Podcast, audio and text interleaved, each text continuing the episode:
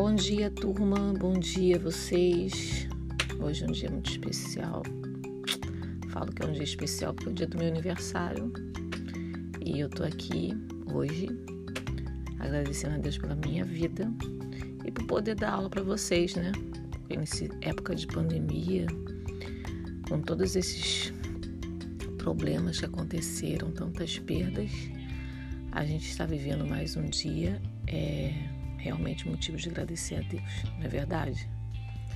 Então, agradeço a Deus pela oportunidade de estar aqui conversando com vocês mais uma vez.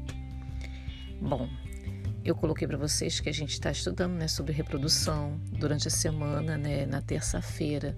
Eu tive a oportunidade de falar com alguns alunos que estiveram na nossa aula presencial.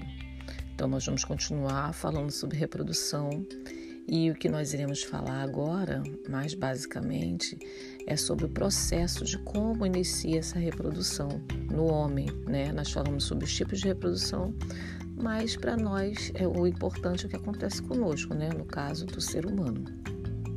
O processo de, de reprodução, de perpetuação da espécie começa né, desde o momento que nós nascemos.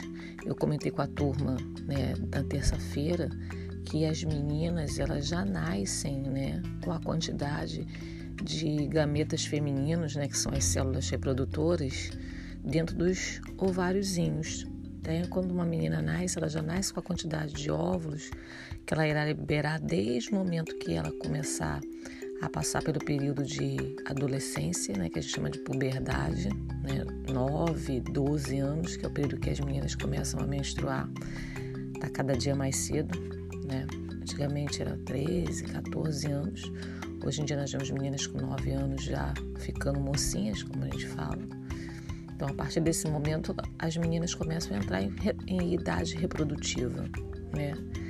Como os meninos, eles só começam a produzir suas células reprodutoras, que são os espermatozoides, no, na adolescência, quando eles começam a ganhar características é, masculinizantes, né? Essas características que os meninos ganham de engrossamento de voz, de aparecimento de pelos no corpo, do corpo deles ficarem mais forte, é justamente causado por um hormônio chamado testosterona. Então, o que vai fazer tanto o corpo das meninas quanto dos meninos se transformarem são os hormônios que nós temos. No menino é a testosterona, que é produzida pelos testículos, que a gente chama de saco escrotal, e nas meninas são os nossos ovários, que produzem dois hormônios, que são a progesterona e o estrogênio.